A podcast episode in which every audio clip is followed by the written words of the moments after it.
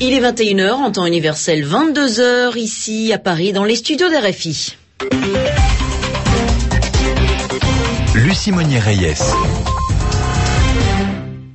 Bonsoir et bonsoir Marie Casadebé. Bonsoir Lucie, bonsoir à tous. Au sommaire de ce journal en français facile, les négociations toujours bloquées en Guadeloupe. Patronat et syndicats n'arrivent toujours pas à s'entendre sur une augmentation des bas salaires pour tenter de relancer les discussions. Le gouvernement français propose des mesures fiscales pour aider les entreprises. À la une également, à Madagascar, le président et le maire destitués de la capitale se sont enfin parlé aujourd'hui. Marc Ravalomanan et Ange Radzoel ont discuté 45 minutes minutes et ils ont fait des promesses afin que les violences cessent à Madagascar. Enfin les sports, du football mais aussi du tennis. Avec la défaite de la Française Virginie Razzano en finale du tournoi de Dubaï face à Venus Williams et une finale 100% française à Marseille entre Michael Laudra et Joe Wilfried Songa.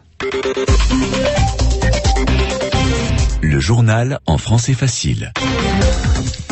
Comme chaque année, le Salon de l'agriculture a ouvert ses portes à Paris. C'est ce qu'on appelle la plus grande ferme de France et comme le veut la tradition, c'est le président de la République qui a inauguré le salon porte de Versailles. Nicolas Sarkozy, qui l'année dernière, vous vous en souvenez sans doute, Marie avait insulté un visiteur qui ne voulait pas lui serrer la main. Mais cette année, Véronique Rigolet, le chef de l'État, a fait une visite sans incident. Bonjour à tous, bonjour, bonjour, bonjour, Une vraie bouffée d'air frais pour Nicolas Sarkozy en ces temps de crise. Au salon, les sympathisants sont venus nombreux, beaucoup de jeunes UMP, mais également des visiteurs qui veulent à tout prix voir le président.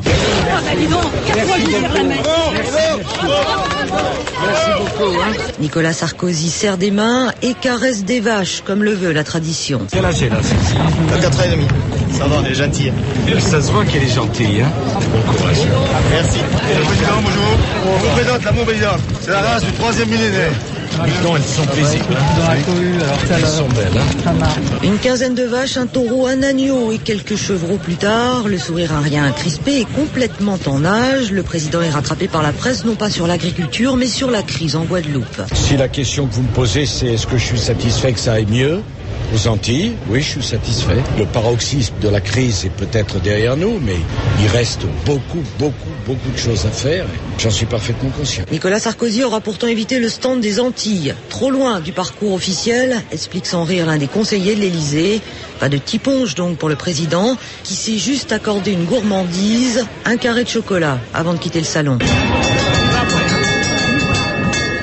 Et ça bloque euh, toujours en Guadeloupe. Les négociations entre patronat et syndicats ont certes repris hier, mais elles ont été euh, suspendues jusqu'à lundi. Le collectif à l'origine de la grève générale sur l'île depuis un mois, le collectif LKP réclame 200 euros d'augmentation pour faire face au coût de la vie.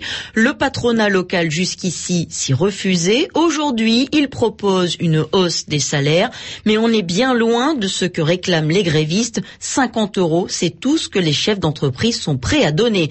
Alors pour tenter d'apaiser un peu les tensions, le gouvernement français a fait un geste.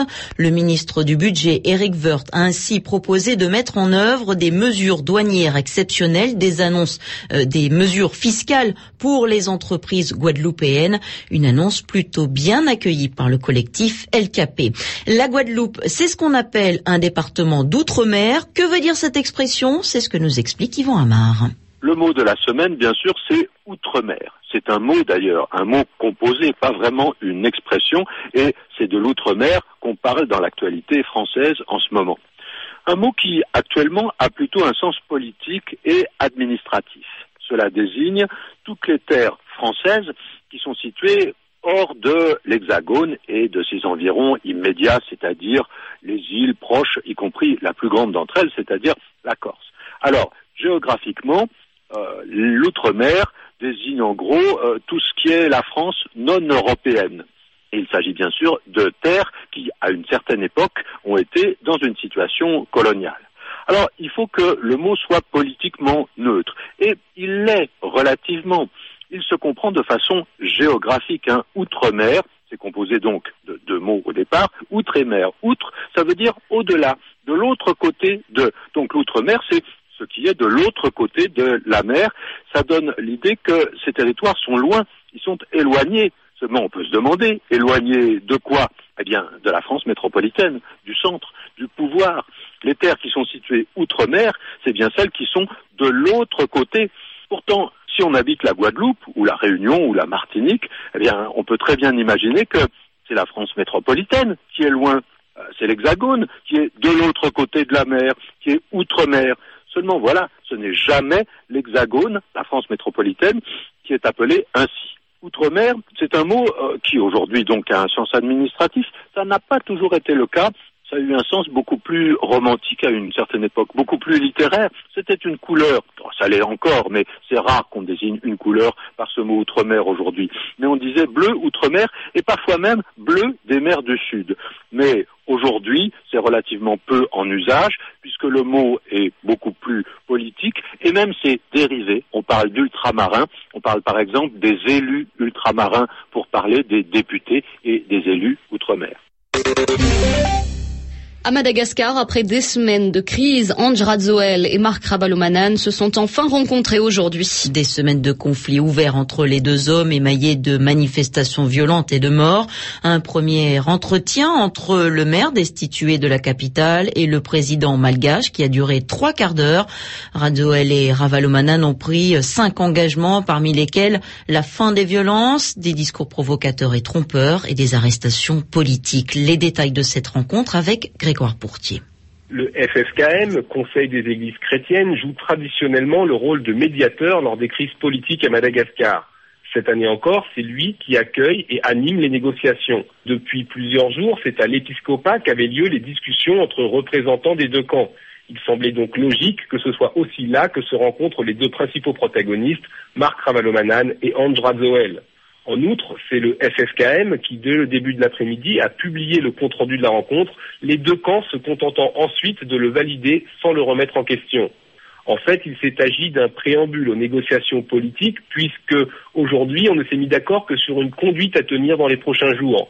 Côté Andra Zoel, on a accepté de faire une trêve dans les manifestations publiques qui constituent pourtant sa principale force de frappe côté Marc Ravalomanan, on abandonne les poursuites judiciaires à caractère politique, là aussi une sacrée concession faite par le président. Enfin, les deux parties s'engagent à cesser les provocations verbales et la diffusion de fausses nouvelles. La suite est prévue pour lundi et on ne sait pas quelles seront alors les revendications de chaque camp. Malgré les promesses d'aujourd'hui, l'accord final est donc encore loin d'être signé. Grégoire Pourtier, Antananarive, RFI. Et on passe au sport avec le tennis. Tout d'abord, Lucie, une chose est sûre, au tournoi de tennis de Marseille, c'est un Français qui gagnera le titre cette année. En effet, la finale sera 100% tricolore. Elle opposera Joe Wilfried Songa, vainqueur de Novak Djokovic en demi-finale 6-4, 7-6, à Michael Laudra, qui s'est défait d'un autre Français, Gilles Simon, 7-6, 6-2. Chez les dames, Virginie Razzano a été balayée en finale au tournoi de Dubaï. Victoire de l'américaine Venus Williams en deux manches, 6 4-6-2. En football, nouvelle victoire de Lyon, son dauphin. Le PSG cale à Grenoble. Euh, match nul, zéro partout entre les Parisiens, vous l'avez dit, euh, deuxième au championnat, et les Grenoblois. L'Olympique lyonnais, grâce à sa victoire à Nancy, 2 à 0, a désormais 6 points d'avance sur le PSG. Euh, L'OL qui jouera mardi contre Barcelone en huitième de finale allée de la Ligue des Champions. Les Catalans qui ont perdu il y a quelques instants, deux buts à un contre l'Espagnol de Barcelone, l'autre grand club de la capitale catalane. Mais surtout les Blaugrana qui comptent un blessé et non des moindres. Il s'agit d'Eric Abidal, le latéral gauche est blessé à la cuisse droite. Le joueur français est incertain pour la rencontre de mardi au Stade Gerland de Lyon.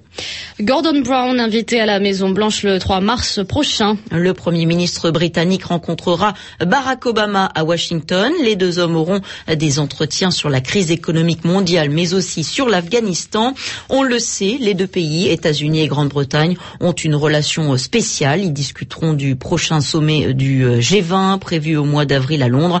Le G20 regroupe les pays les plus riches de la planète, ceux du G7, mais aussi ce qu'on appelle les pays émergents, les grands qui comptent désormais dans l'économie mondiale, à savoir des pays comme la Chine, le Brésil ou encore l'Inde.